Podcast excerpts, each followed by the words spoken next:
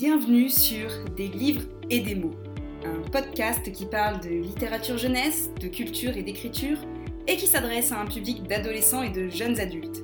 Un public qui en a assez d'entendre dire que la littérature jeunesse n'est pas de la vraie littérature. Ici, on oublie Maupassant, on relègue Balzac au placard, on laisse Proust avec ses madeleines et Zola dans sa mine, pour laisser entrer un peu de magie. On invite Pierre Bottero à boire un café, J. Caroline pour prendre le thé, et tous les auteurs qui nous ont fait rêver. Des auteurs qui nous ont aussi, peut-être, donné envie d'écrire à notre tour. Je m'appelle Caroline Peffer, je suis autrice et enseignante, et j'espère ici pouvoir partager avec vous ma passion pour la lecture et pour l'écriture. J'espère que ce podcast vous plaira et je vous souhaite dès lors une bonne écoute. Bonjour, bienvenue dans ce nouvel épisode de podcast dans lequel nous allons nous interroger pour tenter de comprendre à quoi sert la littérature jeunesse. Pour faire suite à l'épisode précédent dans lequel nous nous sommes globalement, en tout cas je l'espère, accordés sur l'idée que la littérature jeunesse c'est de la vraie littérature, au même titre que la littérature générale. Et si vous n'avez pas eu l'occasion d'écouter cet épisode, eh ben, je vous invite à le faire. Nous allons donc là tenter de décrypter un petit peu euh, les enjeux et les objectifs de la littérature jeunesse. En premier lieu, rappelons quand même que la littérature jeunesse, donc elle s'est construite grâce au manuel scolaire, en tout cas elle s'est catégorisée au niveau éditorial grâce à tout ce qui était euh, plutôt dévolu du coup à la jeunesse et donc grâce en partie à l'école, eh bien elle a également été légitimée grâce au manuel scolaire et au programme scolaire. Je prends ici euh, une directive qui est sortie en 2002 de l'éducation nationale, à l'occasion de laquelle le ministère a mis en place un plan en faveur de la lecture à destination des écoles élémentaires afin d'inciter les jeunes à lire. Je ne vous apprends rien quand euh, aujourd'hui on entend de plus en plus euh, de personnes qui disent que les jeunes ne lisent plus. Eh bien, sachez que cette question et cette réflexion ne datent pas d'hier. Ça fait très longtemps que les parents euh, ou en tout cas que les gens constatent effectivement qu'il y a de moins en moins de jeunes qui lisent, et donc il y a euh, ce questionnement finalement qui revient au sein de l'école de savoir comment donner envie aux enfants de lire. Alors, ce sera l'objet d'un épisode tout entier, à savoir par quelle lecture on peut commencer, pourquoi aujourd'hui on a tant de difficultés à faire lire. Donc à cette occasion, euh, j'inviterai une amie à moi qui est professeure de lettres, qui pourra justement donner des conseils de première lecture et expliquer un petit peu justement tout ça pour savoir euh, eh bien, comment faire quand euh, un enfant ne lit pas. Donc on aura l'occasion d'aborder cette question plus en détail. En tout cas, ici, l'idée, c'est plutôt d'essayer de réfléchir aux raisons qui nous poussent à consommer de la littérature jeunesse et surtout de tenter de comprendre cette littérature jeunesse qui s'adresse effectivement principalement au départ à un public de jeunes enfants, d'adolescents et un peu plus largement de jeunes adultes, eh bien, à quoi est-ce qu'elle sert? Je vais ici lister du coup cinq raisons qui me permettent pour moi de répondre à cette question. En premier lieu, la littérature jeunesse, elle sert à donner envie de lire et à développer le goût de la lecture. Que l'on soit enfant ou adulte, en général, quand on demande à quelqu'un euh, quel est le livre que tu as lu en premier, qui t'a permis du coup euh, d'apprécier la lecture ou en tout cas de la découvrir. C'est rarement euh, des grands noms de la littérature classique qui ressortent et c'est rarement des thèses, des encyclopédies ou des dictionnaires. En général, on est plutôt sur des albums jeunesse, sur des petites BD, sur euh, des contes par exemple pour enfants, mais on est rarement voilà, sur de la littérature adulte. Enfin, c'est assez rare qu'une personne découvre la lecture à l'âge adulte. En général, on a tous euh, été confrontés à l'école et du coup, on a tous commencé à apprendre à lire avec euh, des petits albums de jeunesse. En tout cas, on est entré par la lecture justement par des euh, albums illustrés, par des images, par des petits contes, des petits récits qui ont pu nous donner cet attrait et cette envie de lire. Ensuite, si on demande plus largement du coup aux gens, pourquoi lis-tu? Parce que bon, sortie de l'espace scolaire, où finalement on n'a pas tellement le choix, puisque le professeur vous met le livre sous le nez, ou en tout cas vous fait lecture quand vous êtes enfant à la maternelle d'une histoire, pourquoi est-ce que une personne, enfin un enfant, euh, retournerait lire ensuite? Eh bien, quand on pose cette question, en général, sur le pourquoi tu lis, l'enfant vous répondra généralement quelque chose comme euh, pour le plaisir, pour m'évader, pour regarder de jolies histoires, pour entendre euh, de jolis récits, parfois pour réfléchir, pour trouver des réponses à des questions. Donc en premier lieu, la lecture, c'est avant tout là pour procurer du plaisir. Et cette littérature jeunesse, elle est là pour procurer avant tout du plaisir, pour distraire un enfant, bien que elle est souvent pédagogique et qu'elle apprend des choses. Mais on reviendra sur ça un peu plus loin. Bon, évidemment, ce plaisir, c'est d'autant plus vrai quand on grandit, on le retrouve aussi dans les littératures euh, jeunesse à destination pour adolescents et pour de jeunes adultes. Donc, elle permet comme ça de découvrir des histoires, d'aimer ces histoires, et pourquoi pas d'en écrire plus tard. Deuxième chose à laquelle peut servir la littérature jeunesse, c'est pour moi une des choses qui est la plus importante, c'est-à-dire que cette littérature sert à grandir, à se forger une identité et à trouver un sens à sa vie. Oui, oui, rien que ça. C'est pour vous dire la magie qu'elle a. Ça peut paraître un peu nébuleux, voire très spirituel dit comme ça, mais ça comporte quand même une part de vrai. La littérature, notamment jeunesse, elle est d'autant plus importante qu'elle est lue à un moment de la vie où l'on se construit et où on grandit. Les premiers livres vont nous apporter des choses, des connaissances. On va rencontrer des personnages auxquels on va s'identifier. Et c'est pour ça que c'est d'autant plus important aujourd'hui d'avoir une littérature jeunesse évolutive avec des personnages diversifiés, variés et inclusifs.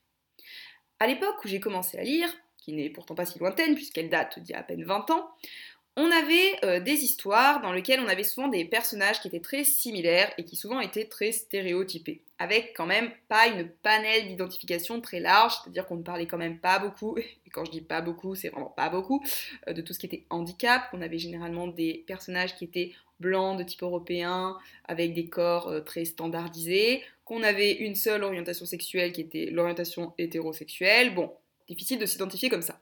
Aujourd'hui, on a quand même euh, des maisons d'édition à destination de la jeunesse qui cherchent à avoir une littérature la plus inclusive possible. Donc même si toutes les minorités ne sont pas encore représentées, même s'il y a encore un énorme travail à faire, on constate quand même qu'il y a une volonté d'aller vers de l'inclusif. Je vous prends ici quelques exemples. Par exemple, pour parler de handicap, on peut faire lire à de jeunes adolescents Wonder de monsieur R.J. Palacio, qui est disponible chez Pocket Jeunesse, dans lequel on suit le personnage d'Auguste qui est né avec une malformation faciale. Si on veut trouver des personnages qui ne soient pas juste des personnages de couleur blanche, d'origine européenne et de physique euh, mince, euh, donc euh, absolument pas des, des, corps qui sont toujours représentatifs de ce qu'on peut avoir dans la société et au quotidien, on peut par exemple aller chez les livres de Poulpe Fiction, je vous cite là par exemple Allo sorcière d'Alfleur euh, Multon, où on a quatre héroïnes au corps et à la personnalité différentes. On peut aller euh, lire par exemple Alana et l'enfant vampire chez Scrinéo de Cordelia, où on a un enfant vampire à la peau noire, une jeune fille avec une maladie chronique invisible. De manière générale, euh, Poulpe Fiction ou Scrinéo sont quand même ont quand même une très grande volonté justement de rendre leur personnage très inclusif et d'apporter justement euh, cette touche de, différence en fait qui est beaucoup plus représentative de la réalité parce que bah, dans la réalité on n'est pas tous standardisés sur le même modèle, hein, on est tous différents, ce qui, ce qui est beau, n'est-ce pas? Et on a aujourd'hui des ouvrages qui montrent de plus en plus les différentes orientations sexuelles avec tout le spectre des LGBTQ+. Euh, par exemple, bon, ben, Airstopper, hein, que tout le monde aujourd'hui connaît, disponible chez Hachette Roman, euh, qu'on peut voir également euh, sur Netflix, euh, qui permet de retrouver là une grande partie de la panel de toutes les sexualités, ou de la même autrice, donc d'Alice Osman, Loveless par exemple, qui est un personnage asexuel, qui est quand même bah, un des rares livres sur le sujet. Donc on a une littérature jeunesse qui permet de former son identité, de se construire grâce justement à ces personnages auxquels on peut s'identifier, ou à l'inverse, à des personnages auxquels on ne s'identifie pas. Parce que, oui, on peut avoir des personnages qui vont nous permettre euh, de résoudre des conflits intérieurs auxquels on n'a pas forcément de réponse quand on est euh, ben, chez soi, parce qu'on n'a pas forcément toujours ce type de personnes en face de nous. Donc ça va nous permettre des fois de nous rassurer, de nous dire, bon ben voilà, il y a d'autres personnes comme moi qui existent, et à une époque de construction, euh, eh ben, c'est important aussi de pouvoir s'identifier, mais on a aussi la possibilité de rencontrer des personnages qui ne sont pas comme nous. Et ça aussi, c'est important parce que ça permet de construire la notion d'altérité, de différence, en comprenant qu'on n'est pas tous identiques dans la société. D'où l'important du coup d'avoir effectivement une panel de représentation afin justement que les jeunes se rendent compte que, bah voilà, on est tous différents. Donc cette littérature jeunesse, elle permet vraiment pour moi de trouver, quand je dis un sens à sa vie, c'est en tout cas de s'identifier, de grandir, de mûrir et d'évoluer, au même titre que ces personnages évoluent. Alors justement, troisième raison qui permet euh, de comprendre à quoi ça sert, mais qui va de pair avec la première, c'est-à-dire que si cette littérature nous aide à grandir et à réfléchir, elle nous aide aussi à se développer affectivement et à développer l'empathie. Je vous disais juste avant, quand on lit, on fait la rencontre avec des personnages. Des personnages qui, pour certains, vont nous toucher. Des personnages qui, à l'inverse, vont pas du tout nous toucher, ou qu'on va avoir envie de gentiment frapper voilà, qui vont nous énerver, qui vont faire naître des émotions en nous, des personnages du coup auxquels on va s'identifier, des personnages auxquels on va surtout pas s'identifier, mais du coup ça va être intéressant encore une fois pour construire ben, la raison pour laquelle on ne s'identifie pas ou la raison pour laquelle cette personne, ce personnage nous agace. Et c'est dans ce sens finalement aussi que un livre va pouvoir se révéler, en tout cas pour un parent par exemple qui le fait lire à un enfant, un moyen, un levier d'action privilégié pour euh, faire comprendre une situation, par exemple à un enfant ou un adolescent, ou pour le soutenir, par exemple s'il rencontre une difficulté. Bon, bah, prenons un exemple très simple, tout ce qui est rapport à l'identité sexuelle. Euh, moi, à mon époque, pour pouvoir trouver des livres de littérature LGBT, euh, ben c'est très simple, il n'y en avait pas. Donc il fallait aller sur des forums de fanfiction pour pouvoir se dire Ah d'accord, il n'y a pas que des personnes hétérosexuelles. Alors qu'aujourd'hui, on a quand même une proposition assez large. Euh, bon, je disais Airstropper, mais en fait, il n'y a pas que Airstropper. Alors, même si effectivement, on trouve plus souvent euh, des livres qui parlent de garçons euh, gays qui tombent amoureux que de jeunes filles, on commence à en avoir. On peut citer par exemple La princesse et la fangirl chez Lumen pour de la romance entre deux femmes. On peut citer on peut citer Aristote et Dante découvrent les secrets de l'univers pour de la romance entre deux garçons, romance de Arnaud Catherine, où vous avez du coup bah, deux garçons euh, meilleurs amis qui vont commencer à avoir une relation entre eux. Euh, vous pouvez euh, lire Un si joli désastre aussi, qui est une romance du coup entre deux garçons, avec tout ce qui est questionnement sur le coming out, sur les réflexions qu'on peut se faire adolescent vis-à-vis justement bah, des premières questions liées à l'orientation sexuelle.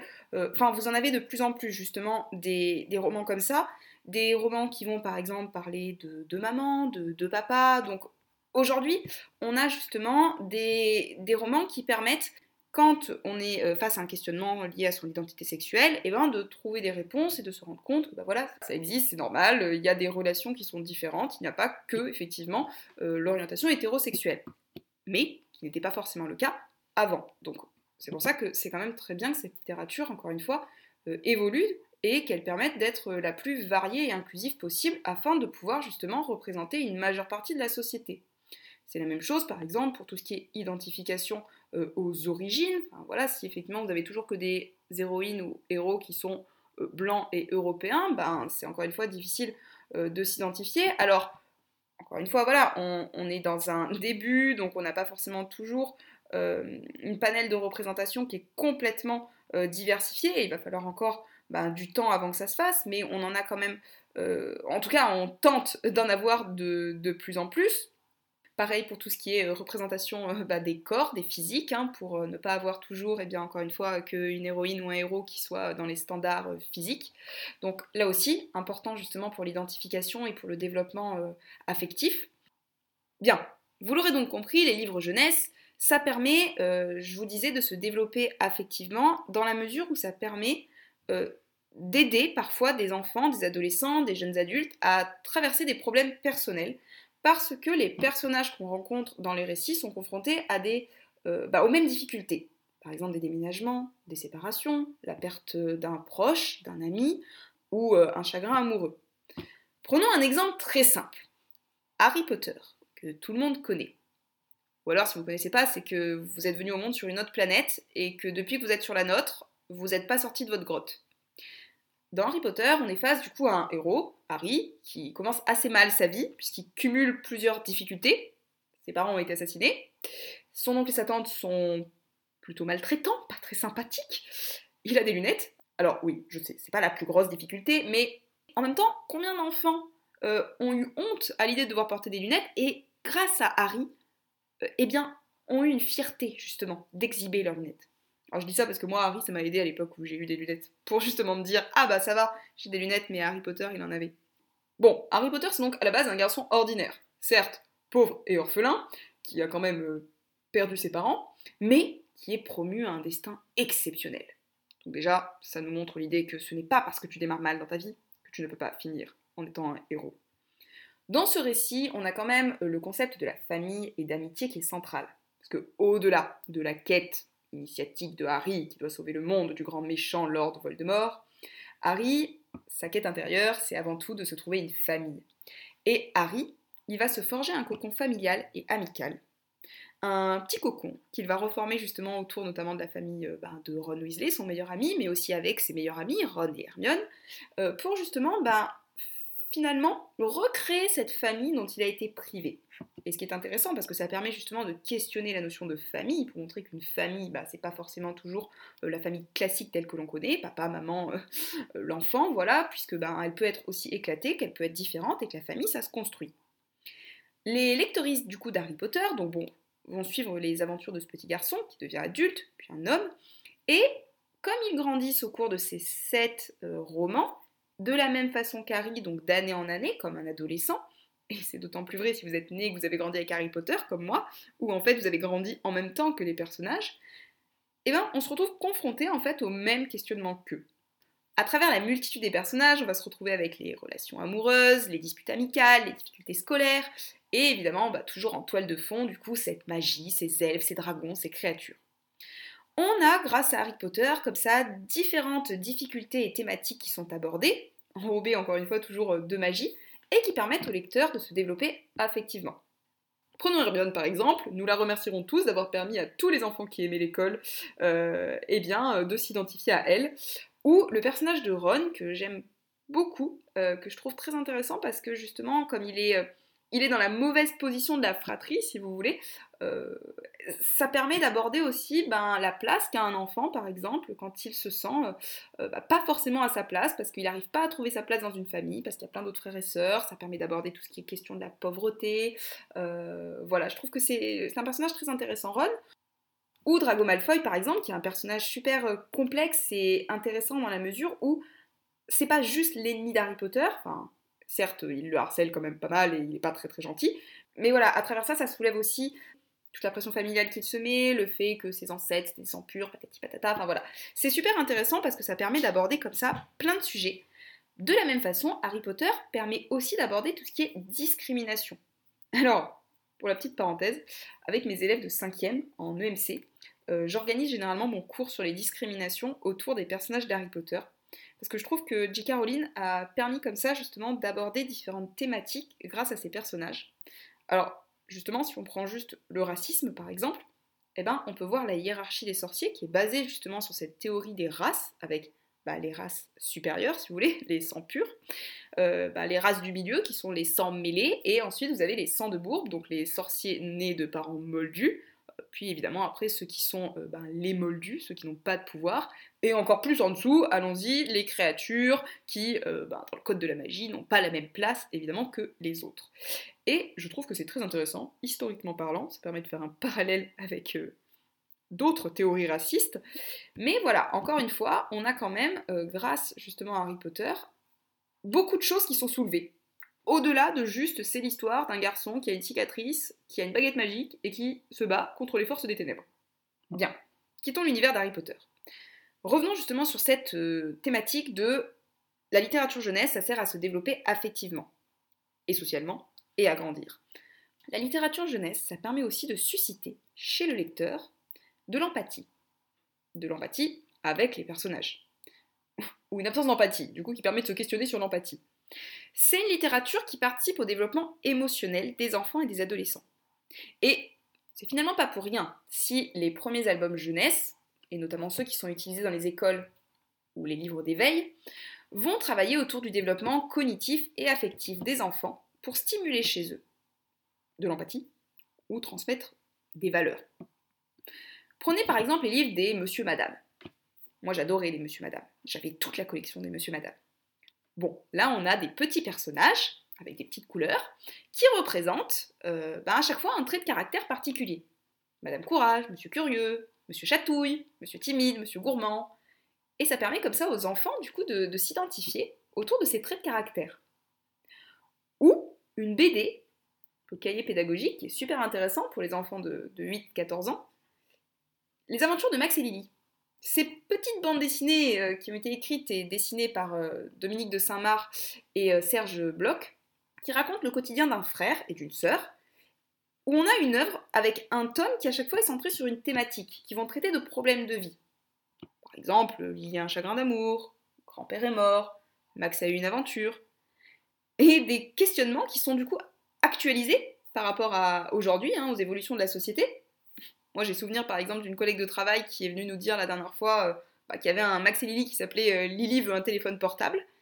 Et ce qui est pas mal en fait avec ces petites BD, c'est que ça prolonge finalement des discussions ensuite avec des parents ou avec des enseignants et que l'enfant justement bah, ou l'adolescent va se questionner justement autour de ces thématiques-là. Et ça permet encore une fois un développement, une maturité.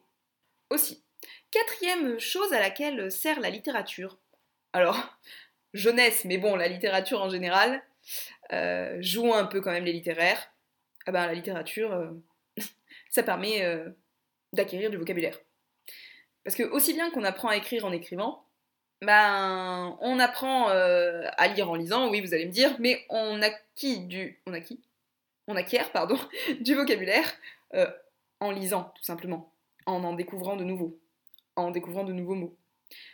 Alors en général, on lit pas le dictionnaire en première lecture, sauf si vous êtes un fanat et que vous adorez les mots comme ça, que vous faites un plaisir le soir de lire des articles du dictionnaire. Alors chacun sa passion, hein, euh, moi je critique pas. Mais en général, du coup, l'avantage c'est que lire, découvrir des histoires, ça nous permet d'acquérir du vocabulaire sans forcément nous en rendre compte. Et ça nous incite aussi du coup ben, à aller chercher sa définition, à nous dire ah tiens, je connais pas ce mot, euh, à quoi est-ce qu'il correspond? Alors, par exemple, moi la dernière fois j'ai découvert le mot sycophante. Voilà, sycophante, euh, le fait d'être fan de quelque chose. Une autre fois, j'avais découvert le mot pamoison. Voilà, quelqu'un qui est en pamoison, qui est en admiration. Je, trouvais ça merveilleux et je trouve ça chouette euh, de pouvoir acquérir du vocabulaire. Alors, si vous voulez acquérir du vocabulaire, je vous conseille d'aller lire La passeuse de mots. Parce que alors là, euh, moi je lis ce livre avec euh, ma petite liste à côté pour pouvoir justement noter tout ce que les auteurs Alric et Jennifer Twice mettent comme beaux mots et comme mots que, voilà, que je découvre grâce à eux. Donc au-delà de la passeuse de mots, il y a plein de livres qui nous permettent de découvrir des mots, mais voilà, celui-là étant centré autour des mots, c'est intéressant en soi. Et souvent à l'école, on constate qu'il y a des écarts entre les élèves qui lisent et ceux qui ne lisent pas, euh, parce que le vocabulaire est plus développé chez les lecteurs, qui rencontrent du coup de nouveaux mots et qui sont amenés à en chercher le sens, qui vont prendre ces réflexes d'aller chercher du coup de nouveaux mots et chercher le sens d'un mot par rapport aux autres. On acquiert du coup du vocabulaire en lisant, mais on acquiert aussi de nouvelles connaissances et des savoirs qui peuvent du coup ben, là brosser un panel varié, hein, qui vont euh, de je connais des super créatures magiques dans Harry Potter ou grâce euh, au monde des Willan à euh, j'ai découvert une recette de cuisine dans Harry Potter et désormais je, mange des cookies au chocolat grenouille. Enfin, je mange pas des cookies au chocolat grenouille, mais bon, bref, vous m'avez compris. Bon, plus sérieusement, on peut apprendre des choses, par exemple, grâce euh, à des romans historiques pour la jeunesse, ce qui évite de lire des thèses historiques. Je pense que mes élèves me remercieront de ne pas leur mettre dans la main à l'âge de 12 ans euh, une thèse sur la Seconde Guerre mondiale. par exemple, si on veut parler de la résistance, euh, on peut faire lire Les enfants de la résistance, la BD, qui permet de trouver justement des infos sur la Seconde Guerre mondiale à travers des enfants qui s'engagent dans la résistance et travailler sur tout ce qui est résistance à l'oppression. on a aussi des BD comme par exemple toute la philo en BD, qui est publié chez Belin, qui permet euh, de présenter des notions philosophiques en s'appuyant sur des exemples concrets, des mythes, des, récits. Et je trouve ça intéressant la BD et les romans illustrés parce que parfois c'est plus facile pour euh, un enfant, un ado d'entrer dans la lecture avec des images.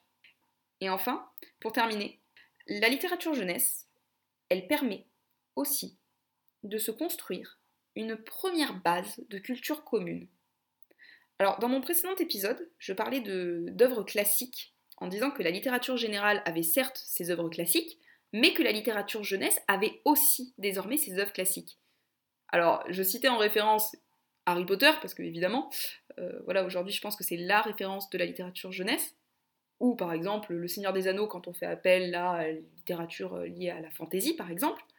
Donc en fait, des classiques, vous en avez aussi dans la littérature jeunesse. Et cette première base culturelle commune, ça permettra ensuite ben, qu'on s'identifie en fait à ces personnages, qu'on s'identifie, qu'on puisse les citer, qu'on sache de qui on parle. Et finalement, aujourd'hui, tout le monde peut s'identifier à Harry Potter, ou à Hermione par exemple, ou à Ron, au même titre que euh, ben, on pouvait peut-être s'identifier à des classiques tels que Zola ou Maupassant, avec des personnages à eux. Si on revient justement à notre bon vieux petit Larousse et à ses définitions, l'indécence que revêt le mot culture, alors si on met de côté l'action de cultiver qui se réfère à l'agriculture, hein, parce que bon, bah, on n'est pas dans un champ là, donc ça ne nous intéresse pas, c'est que la culture, c'est avant tout un ensemble de signes, caractéristiques, qui permet de réunir un groupe socialement identifié. Donc la culture, c'est ce qui relie chacun d'entre nous. Et chacun d'entre nous, on est des êtres singuliers. Et grâce à la culture, eh ben, on a un ensemble plus universel qui nous permet justement de nous identifier. Voilà, je pense que j'en ai terminé avec cet épisode. J'espère en tout cas que ça vous aura intéressé et que ben, j'aurai brossé un panel assez large pour tenter de savoir euh, à quoi sert la littérature jeunesse. Donc encore une fois, euh, et pour conclure, avec cette littérature, on s'adresse à des enfants, des adolescents, des jeunes adultes. Et on voit surtout qu'on a une littérature évolutive qui permet de grandir, de se construire, de se développer, qui apporte du plaisir et qui construit une culture commune, qui nous relie tous autant que nous sommes. J'espère que cet épisode vous a plu. N'hésitez pas, si vous voulez en discuter, à venir me laisser un message sur Instagram. Et je vous dis à très bientôt pour un nouvel épisode. Merci pour votre écoute. Si cet épisode vous a plu, n'hésitez pas à laisser un commentaire, quelques petites étoiles si vous êtes sur Apple Podcast, ou à en parler autour de vous et à le partager pour continuer de faire vivre ce podcast et pour pouvoir m'aider. Si vous voulez discuter, je vous invite à me retrouver sur mon compte Instagram, carolinepfr.autrice. Et je vous dis à très bientôt pour un nouvel épisode.